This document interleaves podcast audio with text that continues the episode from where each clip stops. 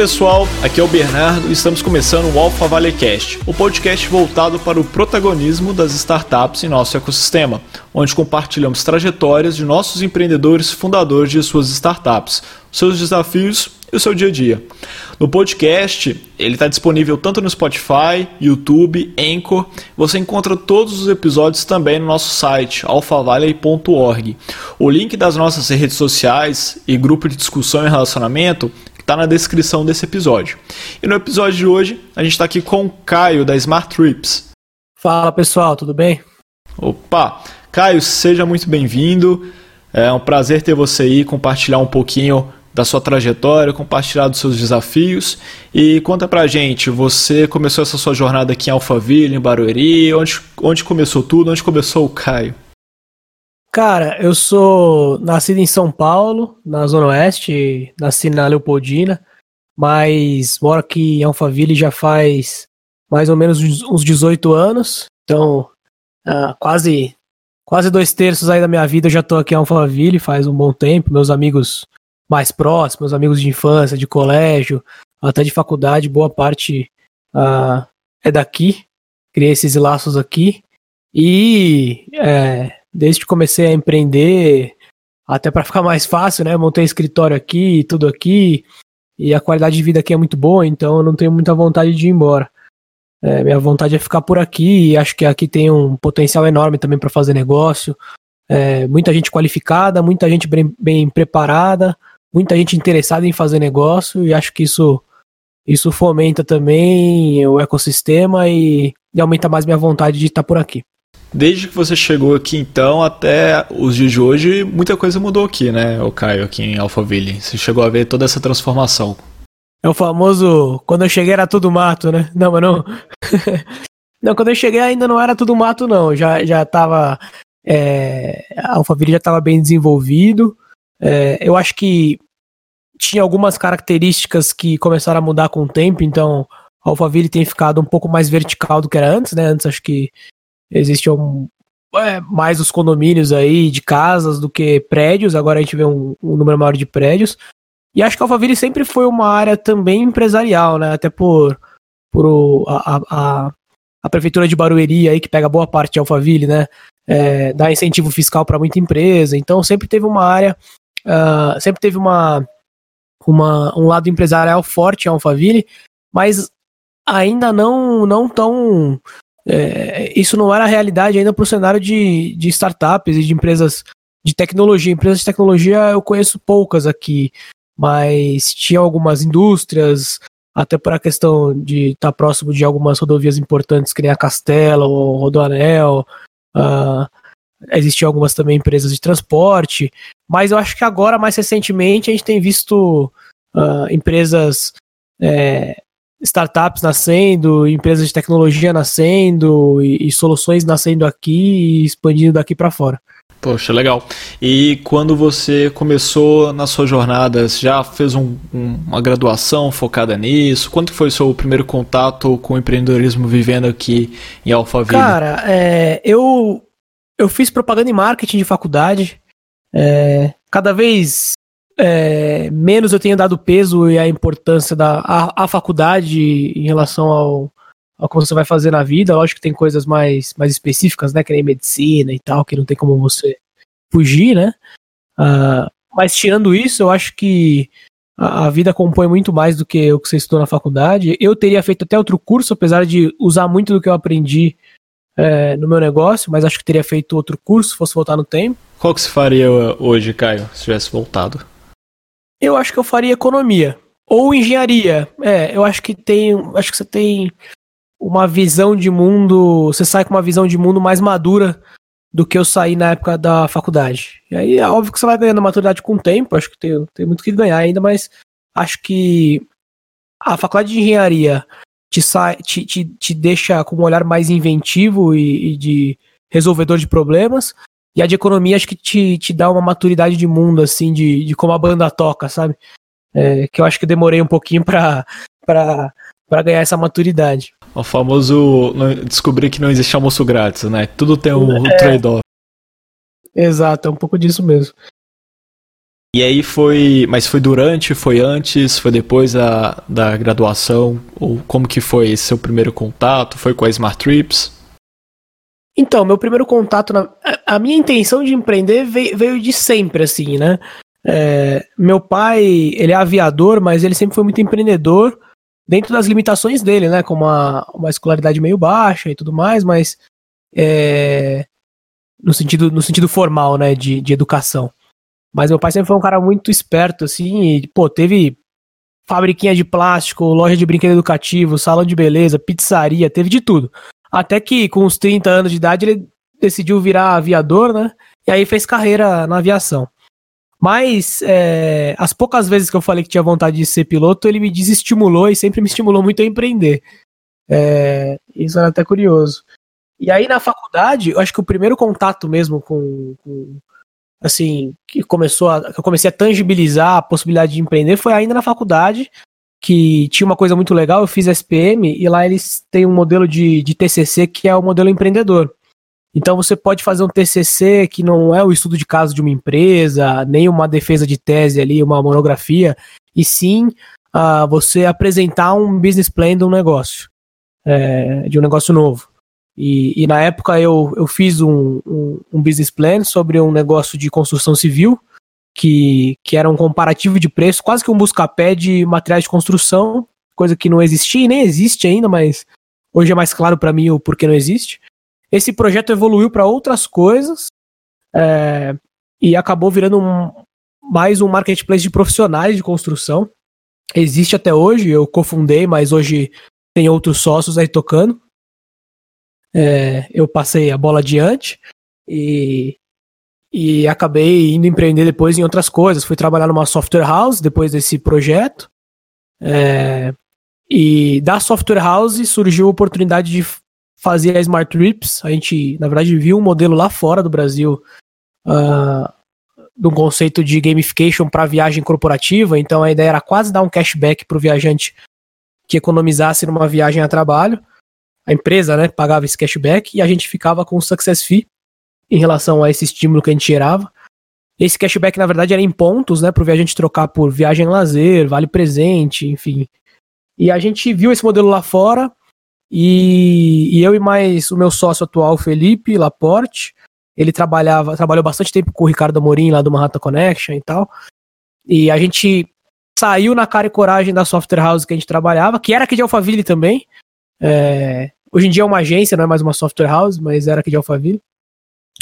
E a gente saiu da software house e, e apresentou o projeto para o Ricardo e ele foi o primeiro investidor da gente, primeiro investidor anjo. E aí isso aí faz uns três anos e meio mais ou menos. De lá para cá o projeto mudou também bastante, mas foi assim que, que eu caí no mundo do empreendedorismo.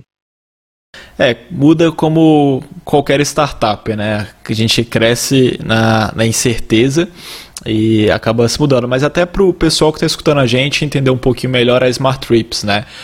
Pode até fazer seu jabá, fica à vontade, mas contando a Smart Trips, qual é o modelo dela, como que ela funciona? Legal, vou até aproveitar o gancho que eu já comecei falando do, na, na linha cronológica aí, né? É, então a gente começou copiando uma empresa de fora que chamava Rocket Trip. A Rocket Trip fazia essa parte do gamification. É, e aí a gente começou a oferecer isso para o mercado aqui brasileiro. E a gente começou a ouvir algumas coisas recorrentes, né? A gente fez piloto na época com a Sanofi, com a Philips, com algumas outras empresas médias também. Mas a gente começou a ouvir algumas coisas recorrentes. Por exemplo, é, pô, isso é muito legal, mas e o resto? A gente falava, que resto? E a gente não era desse mercado de viagem, então a gente começou a descobrir vários problemas e que esse mercado era uma grande salada, assim, né? Uma bagunça. E aí as empresas tinham muita insatisfação com a maneira que elas viam e controlavam esses gastos, que elas não tinham visibilidade direito. Uh, o próprio suporte da agência, o relacionamento com a agência muitas vezes estava desgastado. As ferramentas de reserva online corporativas realmente pararam no tempo em comparação com o lazer. É, a experiência que você tem num decolar, num 23 milhas, max milhas, ou no próprio site das companhias aéreas hoje, ou num booking, é mil vezes melhor do que das ferramentas corporativas. Então isso frustra muito tanto a empresa em tempo, né, e consequentemente dinheiro, quanto os próprios viajantes que ficam insatisfeitos. Não faz sentido, né, você usar uma ferramenta pior do que a que você usa é uma ferramenta no, no na, na, parte profissional pior do que a que você usa no lazer, né? a gente começou a descobrir esses problemas que a gente não conhecia. E a gente foi é, pesquisar quais eram as causas desse problema. Tem várias, né? Mas eu acho que a principal, a raiz disso, tá em como o mercado está estruturado. O mercado está estruturado com grandes agências, né? Que muitas vezes no mercado você vai ouvir com o nome de TMC. Então, TMC é uma Flytour, uma a, a Carlson Wagon Lee, é, uma Alatour, uma Tour House, esse tipo de agência grande que tem a, a entrada no corporativo, né? Tem também, óbvio, você vai ter a CVC e tal, mas aí já é lazer, né? Não tem entrada no corporativo. Algumas atuam nas duas, mas algumas são mais focadas no corporativo mesmo.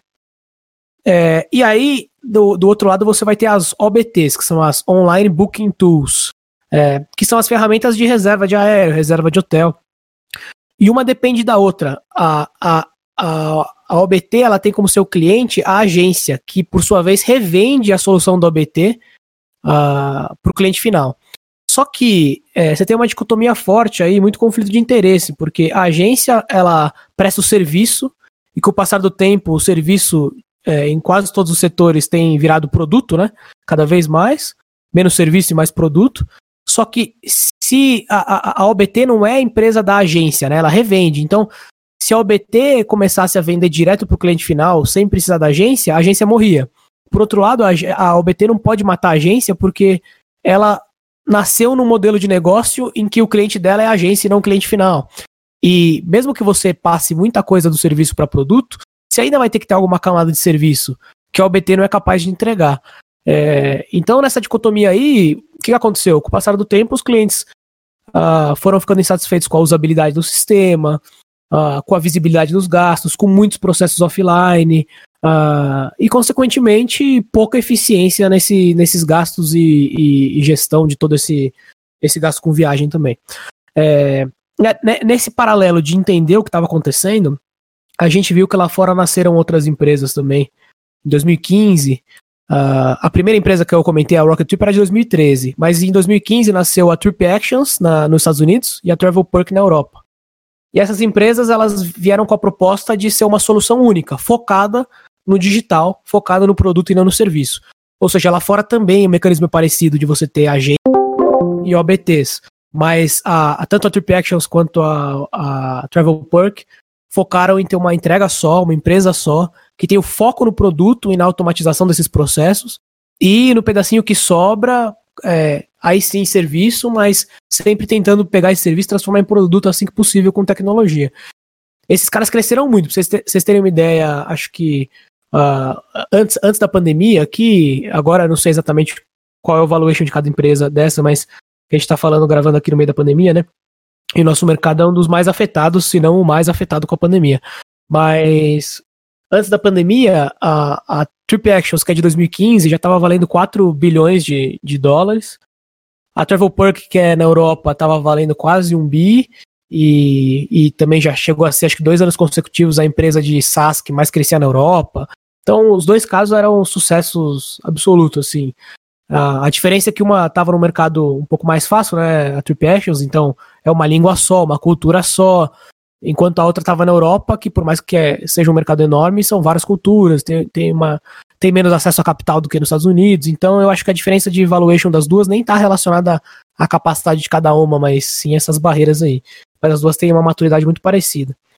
E a gente decidiu literalmente copiar e, e, começar a fazer esse modelo aqui. Então, depois de um ano, um ano e meio mais ou menos no outro modelo lá, especificamente do gamification, a gente decidiu ser uma solução ponta a ponta de compra e gestão de viagem a trabalho, inclusive com a parte de controle de, de despesas, que a gente fala que é tirar a foto do cupom fiscal do almoço, porque a gente entende que a empresa tem que ter visibilidade total do gasto da viagem, né? Desde que o cara saiu da porta dele até o momento que ele voltou para a porta da casa dele.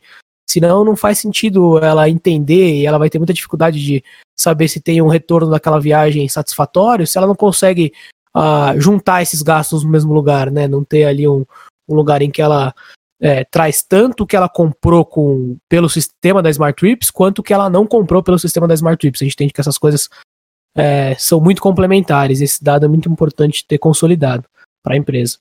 É, é por aí. Então a gente começou uh, decidiu, na verdade, mudar completamente aí o, o, o, foco. E hoje a gente tem a parte do gamification como uma feature dentro do nosso sistema, né? A gente não faz mais isso uh, para terceiros como em parceria com a BTs, que era o que a gente fazia lá atrás, e agora a gente é, tem isso dentro da nossa própria ferramenta. Como que foi a estrutura inicial do time de vocês? Chegou a comentar que teve o co-founder, investimento anjo do Ricardo, né? Mas como foi a estrutura inicial do time de vocês que deu kick-off aí na startup? Cara, o primeiro time começou em maio de 2017. Era eu, o Felipe, que é meu sócio, o cofundador que trabalha comigo no negócio full time, né? E mais dois devs. Um desses dois devs está com a gente até hoje, está virando sócio da gente agora.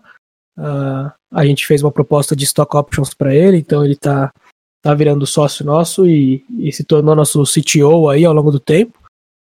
E então o primeiro time era eu, Felipe e mais e mais dois devs aí.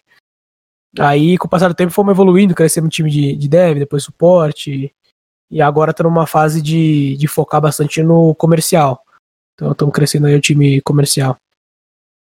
Hoje, hoje vocês estão em quantos, ô, Caio? O, agora, no meio da pandemia, estamos em oito.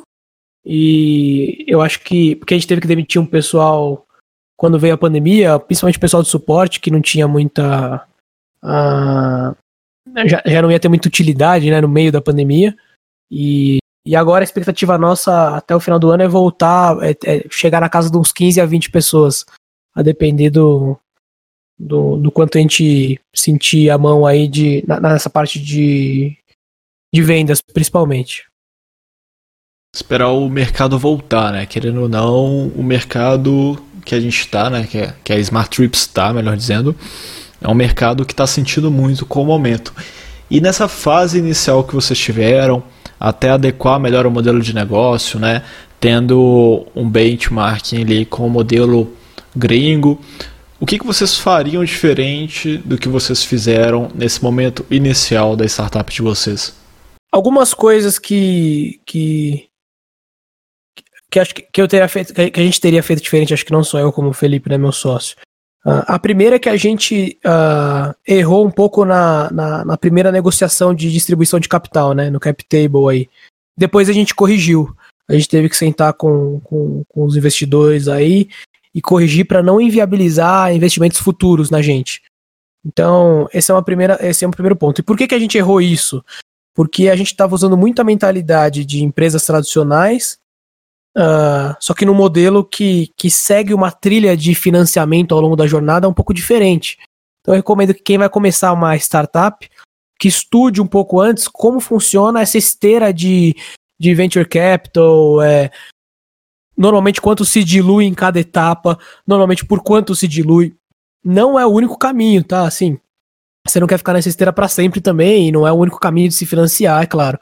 Mas tem que tomar muito cuidado para, principalmente no começo, que você precisa do dinheiro, né, para começar a dar os primeiros passos, não ceder uma participação muito grande que vai inviabilizar é, investidores profissionais depois lá na frente terem interesse em investir no seu negócio. É, e por que, que isso acontece também? Por que, que no futuro os, os outros investidores não vão ter interesse em investir? Porque eles sabem que os, os cofundadores que trabalham, com o passar do tempo, vão ficar com uma participação muito pequena do negócio, o que vai desmotivar, e a tendência deles quererem sair para montar um concorrente ou sair uh, ah, para pegar capital depois que eles já aprenderam a fórmula do bolo ali, já estão 3, 4, 5 anos uh, fazendo aquele negócio dar certo, é, é grande. Né? 3, 4, 5 anos eu digo depois que de, de, de já terem encontrado aí um, um, product market fit, né? Mas. É, então, esse é, um, esse é um primeiro ponto que eu acho que, que, a gente mudaria de cara, né? Mas a gente consertou no meio do caminho. Tem, isso eu também acho que dá para consertar muita coisa no meio do caminho, né? Principalmente se você escolhe as pessoas certas. Então eu entendo isso, assim. A gente escolheu as pessoas certas para entrarem de sócios da gente, realmente smart money. É, o Ricardo e depois o Norberto, que uh, trabalhou com o Ricardo no passado também, no mercado financeiro. É, os dois colaboram muito pô, com entrada, com, com visão de mundo, com, com muita coisa pro negócio. E, e, acho que quando você escolhe a pessoa certa, qualquer problema que você tenha nesse sentido é totalmente contornável, né? Você senta, mostra, todo mundo é muito racional, é, então não tem. É, o problema não cresce. E acho que outra questão também que a gente demorou um pouco para pivotar. Eu acho que a gente tinha percebido já antes uh, de ter tomado a coragem de pivotar que valia a pena pivotar. E a gente ficou um pouco preso no modelo antigo, assim, querendo. Durante um tempo a gente até pensou em fazer as duas coisas, fazer os dois negócios e tal. Então a gente demorou para ter coragem de pivotar. E, e, eu acho que até o Felipe, meu sócio, é, tava, tava já na cabeça com, com a ideia de pivotar. Acho que até fui eu que dei uma segurada nisso, assim, demorei um pouco mais para tomar coragem de pivotar. Então teria tomado coragem antes e mudado, mudado o modelo de negócio antes. Ah, eu acho que a gente já estaria um pouquinho mais avançado agora. Não sei quanta diferença teria feito, mas com certeza teria feito diferença. E um erro que eu acho que não é tão da fundação, mas que a gente tem percebido mais agora, é um pouco mais recente, que muito VC também bate na tecla disso, é de você focar uh, num público, né? Então, focar um produto para um público uh, com um modelo de receita e, e um canal de venda, né? É, então, é, isso, isso aí acho que também acho que demora para o Edson Rigonati lá da Stella, uh, que é um, um, fundo famoso aqui no Brasil, ele fala bastante disso de se você é, tiver muito uh, não tiver um, um, um, perfil de cliente ideal ali também e, e tentar vender para todo tipo de cliente, você pode até achar que está garantindo a sua sobrevivência, né, garantindo caixa, mas você está com certeza é, assinando atestado de que você vai ser medíocre, você não vai atender ninguém direito. Enquanto se você focar, aí você tem potencial mesmo de, de crescer pra caramba. É. Tem, tem um livro que, que ele cita muito quando ele fala disso, que é o Crossing the Chasm, que é o, é, é, o que as startups passam naquele momento de tentar atravessar esse vale da morte aí, que é o momento mais difícil, né? E tá muito correlacionado com isso, assim, você ter a coragem também de focar num, num, num cliente só e até o fim. Acho que a gente também tomou essa coragem mais recentemente. Antes a gente estava um pouco mais uh, receoso, queria vinha cliente muito grande, a gente queria sempre evoluir, sendo que às vezes não era não era o momento de estar tá trabalhando aquele cliente, a gente estava deixando de crescer com o cliente que a gente já estava atendendo bem, sabe? É, então acho que é um negócio que eu mudaria também. Poxa, sensacional. Acho que vale a pena, inclusive, fazer uma menção rosa aqui. Quem não sabe, né? Eu também tenho sou founder de uma, uma startup, além de estar aqui interlocutando né, pelo, pelo Alpha Valley, mas na nossa startup eu escutei de um outro founder da, também do, do nosso ecossistema, o mantra, que eu acho que resume bem esse ponto que vocês se tocaram, porque a gente também percebeu isso, que é a, a questão da energia dispersa, né? E aí o Fernando, salve Fernando aí, vai estar aqui com a gente no próximo episódio, ele falou comigo um, mantra que eu trouxe para o meu time, que eu não esqueci, que eu acho que vale compartilhar aqui com, com o pessoal que está escutando a gente, os nossos empreendedores. É o mantra de um nicho, um problema, um produto e um canal. Às vezes a gente acaba se perdendo em vários nichos, em várias dores, em vários canais. Acho que tem um fit bem bacana aí com o que você acabou de compartilhar. É, acho que tem a mesma raiz mesmo. E tem uma outra coisa que o Edson fala também, que eu acho muito interessante. É... Aliás, ele tem um podcast também das telas lá que eu acho que vale bastante. Quem tá ouvindo esse aqui e tá gostando, com certeza vai gostar muito do podcast das telas. É... Mas uma outra coisa que ele fala interessante, eu gostei muito e acho que isso é aplicável não só para startups, é, para tudo. Que é, ele fala que o empreendedor ele tem que ficar bom em quatro coisas. E aí ele brinca que é vender, vender, vender e fazer produto. Aí ele explica, né, que é, esses três vender aí é, são. Uh, o, o, primeiro é vender uh, para o seu cliente, você tem que ficar bom em, em vender para o seu cliente, aí de novo volta ao ponto de ser o mesmo cliente sempre, né? Pra, a, até para você poder ficar bom mesmo de fato em vender para esse cliente. Vender para os seus funcionários e colaboradores, o sonho, né, a cultura, vender o projeto para eles, porque não é fácil você trazer desenvolvedor e tá sempre competindo às vezes com o mercado gringo, que quer pagar o cara em dólar, chama o cara para ir para fora, ou fala pro cara ficar aqui no Brasil, trabalhar de home office e ganhar uma grana, porque a moeda do cara é mais forte. Então, para você conseguir segurar esse cara, você tem que mostrar que tá fazendo um negócio diferente, que você vai mudar o mercado, que esse cara faz parte disso, que ele é parte relevante, que ele tá junto na batalha, que se ele for relevante, ele vai ter um pedacinho do negócio também, vai ter stock options se ele for muito relevante, ele vai ter um pedaço do negócio. e assim por diante. Então, vender para quem está dentro da empresa é muito, muito importante. Senão, se você tiver é, muita gente saindo o tempo todo, você, você vai perder um tempo precioso e no começo o tempo pesa muito. É, e a, a outra venda é a venda para os investidores. Né? Não estou falando na ordem qual que tem que ser primeiro ou não. É, ele fala que você tem que ser bom nessas três vendas, né? Então, você conseguir ficar bom também em vender para possíveis investidores, sejam eles fundos profissionais, seja uh, meu, desde o, desde o começo que você vai vender aí pro, pro, pros seus amigos, para sua família, esse projeto, é, você tem que ficar bom em vender para investidores, porque você vai precisar deles ao longo do tempo. Quanto mais velocidade você quiser colocar no seu negócio em crescimento, é, mais você vai precisar trazer investidores. Se você estiver disposto a crescer em banho-maria, digamos assim, né, crescer devagarinho, aí é outro cenário. Mas normalmente, se você está no mundo das startups, pelo menos, uh, não é muito assim que a banda toca. Você tem que crescer rápido. É, muitas vezes está no mercado que é a, aquela brincadeira do, do primeiro leva tudo, né? Então, você tem que correr. All. Exato. Então, se você não não não não tiver investimento num volume legal e, e numa frequência, numa cadência, né, que seja suficiente para o seu crescimento lá, você, você acaba morrendo na praia. Mas não vale para todo tipo de negócio. E o, o, quarto ponto lá que era o criar produto. Então você tem que saber criar um produto que resolva a dor desse cliente que você está focando em atender, né? É, e aí eu achei, putz, fiquei muito assim. É um negócio tão óbvio, mas que se aplica em qualquer tipo de negócio. Se tiver uma pizzaria delivery, se tiver qualquer coisa aí, cara, se você pensar com essa cabeça assim, é, você vê que é fato que o empreendedor precisa ter essas quatro fortalezas bem trabalhadas. Quais são os próximos passos que você vê com a, com a Smart Trips, Caio? Tirando né, hoje que a gente está num contexto, como você falou, em pandemia, para os próximos passos aí. Cara, na verdade o contexto, por mais contraintuitivo que pareça, está ajudando bastante a gente. É, por quê? A, as empresas não estão viajando, né? É, e claro que isso vai continuar tendo impacto no ano de 2021. Eu acho que só em 2022 que vai chegar a normalizar em comparação a 2019. Eu também acredito que vai ter um pedaço do que era viagem ineficiente já, que vai deixar de existir, ou vai melhorar pelo menos esse, esse tipo de comportamento né, das empresas tentarem não viajar para qualquer coisa ou não viajar porque não precisa. Eu acho que a grande maioria das viagens vão continuar acontecendo, né?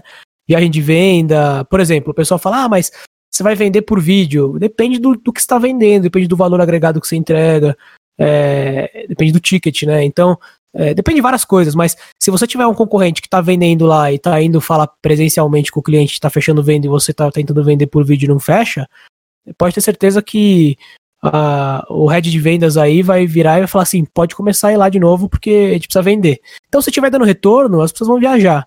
É, mas com certeza tem muita viagem ineficiente que acontece também. E essas viagens tendem a, a diminuir e, e, vão acabar com o tempo, né? Mas uh, mesmo assim, o cenário está sendo positivo para a gente porque as empresas não estão viajando agora, porém estão pensando muito em caixa e pensando em caixa, inclusive, para quando elas forem voltar a viajar. Então, elas estão discutindo muito o tema de viagens agora e, mais do que nunca, estão abertas à mudança. Então, o, a pandemia acelerou algumas. Acho que não, não trouxe nada novo, mas acelerou esse processo em que antes eu vendia muito para early adopter, né? É, aquele cara lá que está disposto a comprar inovação e está disposto a comprar antes dos outros. Mas agora quase todo mundo virou, virou early adopter, entendeu? Todo mundo tá querendo mudar o processo de viagem e mudar para alguma coisa que não seja a solução tradicional de mercado, que é uma agência mais OBT. Então, isso está sendo muito positivo para a gente. Pra você ter uma ideia, de março para cá, apesar das empresas não estarem viajando, a gente fechou muitos novos contratos e cresceu a empresa em 10 vezes, é, baseado no volume de 2019, né? É, então, o que eu tô querendo dizer é, se as empresas estivessem viajando nesse exato momento, eu estaria 10 vezes maior do que eu estava em março. É, e a tendência é que a gente imagina acabar o ano aí umas 20 vezes maior. Ah, ano que vem, será que essas empresas vão estar tá viajando 30, 50, 80% do que viajavam em 2019? Eu ainda não sei. Eu acho que vai ser uma retomada gradativa. Eu acho que dá para acabar o ano, sim, o ano que vem, a, a pelo menos uns 60% do que foi 2019 de maneira gradativa, né? Ao longo dos meses acho que isso vai subindo até chegar nos 60, talvez 70 no final de 2021. 2022 em algum ponto isso ficar equilibrado ao que era 2019. Talvez com algum desconto, mas não tão grande, eu imagino. E a gente está sentindo essa retomada já, as empresas estão voltando a viajar numa escala menor, lógico, mas já estão voltando, vai, ao que era o normal antes, mais ou menos uns 15%, a gente está em agosto agora, né? Mais ou menos uns 15% do que viajavam antes, no nosso caso, tá? Para nossa carteira de clientes, isso que eu tô falando. Mas eu converso com o pessoal do mercado e uh, tem diferenciação, claro, do lazer pro, pro corporativo, né? Mas, mas também sempre dentro dessa faixa aí, 15, 20%, alguns negócios um pouco menos. É, eu tenho a expectativa de acabar o ano aí a uns 30, 40 de, de volume baseado no mesmo período de 2019. Mas a pandemia tem ajudado a gente nesse sentido, então a gente tá. Por isso que eu falei que a gente está inclinado a focar bastante em aumentar time comercial para para poder aproveitar o bom momento e, e crescer, né? Para o empreendedor que está escutando a gente ou que já tem um negócio validado ou está começando agora, que recado, conselho você deixaria para ele e para o negócio? Eu acho que uh, faz sentido, independente de você ir para o caminho de, de, de esteira de fundo de investimento, se você uh, estudar o que esses caras esperam de uma empresa, uh, você já vai aprender muito do que você tem que fazer. Então, é, esses caras têm coisas muito claras que eles querem ver que você conquistou em cada, em cada estágio da sua empresa, né? E, e, e com a maturidade que ela vai chegando. É, então, óbvio que no começo passa por criar um produto que, que as pessoas, é, é que o público que você imaginou que tem um problema tem interesse de fato e validar que eles têm esse interesse, para depois começar a criar uma maquininha aí para tirar as primeiras métricas, né? E, e entender o quanto isso é replicável depois começar esse processo de escala aí de fato aí no Série A já e, e, começar a replicar essas maquininhas que você criou e tentar ganhar alguma eficiência. Então acho que entender essa jornada ajuda muito a acabar não, não, criando um, um, um, projeto que está meio descasado com o que se espera dos investidores, porque você vai precisar deles, uh, sejam os profissionais ou não. Outra coisa que eu indico, se você está indo por um caminho de uma startup uh, de tecnologia que está no modelo a depender de fundos muito profissionais, te, é, evite ter investidores uh, anjo que vão te atrapalhar nessa jornada no futuro. Então tem um cara que ou não vai agregar além do dinheiro, uh, ou vai ficar com uma parcela muito grande do negócio. Eu acho que isso vai te atrapalhar depois. Então pode parecer uma boa decisão no começo, mas normalmente não é. E eu acho que tem muito conteúdo por aí bom hoje. Então, se você começar a assinar, é, ver o blog desses fundos de investimento, dos VCs maiores do Brasil aqui. Uh, então tem a Stella, tem, puta, tem um monte, tem a Monax, a Redpoint, tem, tem uma porrada de, de. Tem bastante fundo aqui. É, alguns focados, cada um focado em estágios diferentes, né? Mas todos com conteúdos muito ricos aí. É, eu acho que se aprende muito do que é esperado do empreendedor. E obviamente que o que é esperado do empreendedor é, é, já foi validado que são as características que eu estava brincando aqui, de você ter essas quatro fortalezas aí, venda, venda, venda e produto. É esse tipo de coisa, mas óbvio, mais no detalhe, né? Você vai ver muito material no detalhe. É, indicação dos livros que você tem que ler e tal, para você entender é, o que, que você vai ter, é, aonde você está pisando, porque empreender também não é glamuroso. Muitas vezes parece um negócio, parece, hoje em dia parece meio nova banda de garagem, sabe? Tipo, ah, eu empreendo, tal, sou empreendedor parece meio sexy, assim, mas a realidade não é essa, assim. A realidade é de você ficar com o psicológico bagunçado, muito ansioso muitas vezes. Por outro lado, é muito gratificante também. E, e realmente tem um potencial de um outcome, assim, no final, que você não vai ter em nenhuma outra trajetória profissional. Mesmo sendo um bom investidor, a não ser que você tenha muito capital para investir, nada se compara ao retorno que o empreendedor que deu certo tem. É, eu, vi, eu vi uma matéria curiosa outro dia do, do Jeromel, que é o cara que fazia, é, é um brasileiro, que ele, ele trabalhava na, na revista Forbes, ele que fazia a lista dos bilionários né, do mundo, e ele fazia também a, os bilionários aqui do Brasil. Né? E, e, ele escreveu, inclusive, um livro que chama Bilionários, que ele tentou identificar ali o que, era a característica comum. Ele falou, cara, bilionários você tem dois tipos.